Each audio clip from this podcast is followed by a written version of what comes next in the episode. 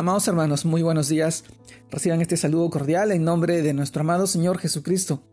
Permítame compartirles la reflexión de hoy día, el cual se titula Jesús siempre nos busca.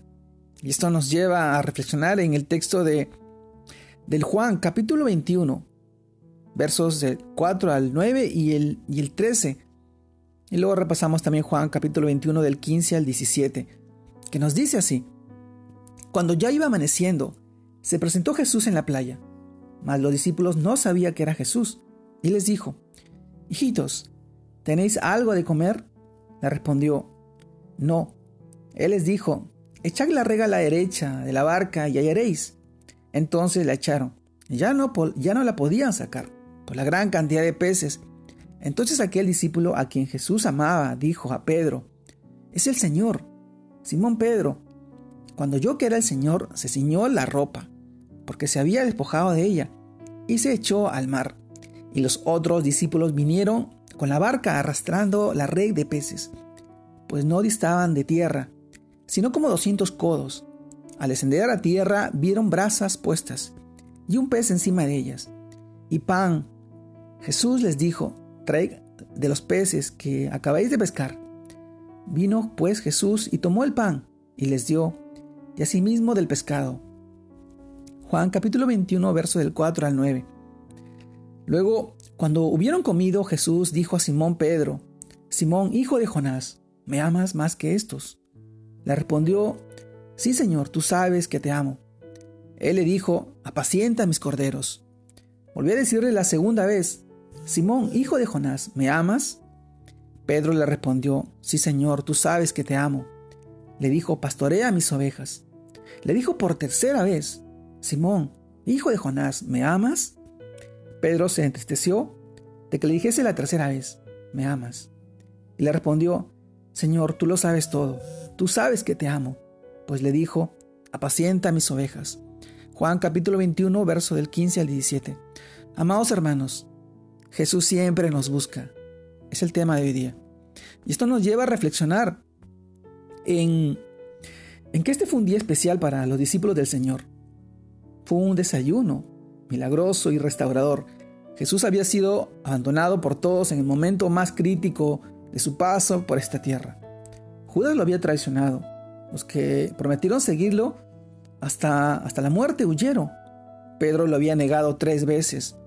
Tomás había dudado y para empeorar las cosas, todos habían vuelto a sus antiguas labores tanto que cuando Jesús se les apareció estaban pescando, se olvidaron de todo lo que Él les había dicho antes.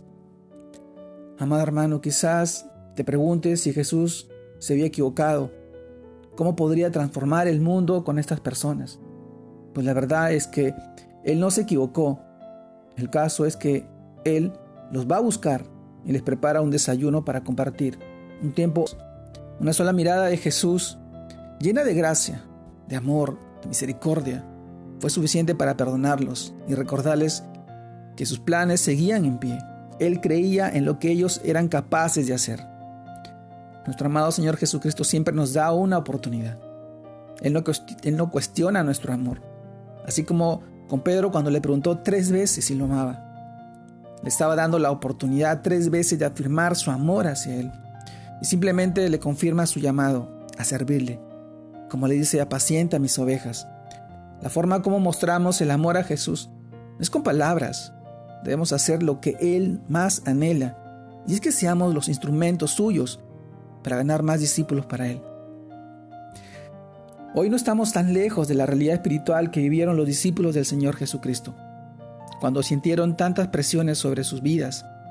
Nosotros seremos tentados a abandonarlo o lo negaremos más de una vez para salvarnos de alguna acusación, o tal vez dudaremos porque no hemos creído a la hora de actuar en fe. Sin embargo, su amor por nosotros nunca cambia. Está dispuesto a perdonarnos, a restaurarte, a darte una nueva oportunidad. Amado hermano, hoy el Señor Jesucristo quiere un tiempo de intimidad con cada uno de nosotros. Nos ofrece un desayuno en su presencia. Nos llama a demostrarle nuestro amor cuidando personas. Nos entiende, nos extiende una vez más la invitación para seguirlo y servirle.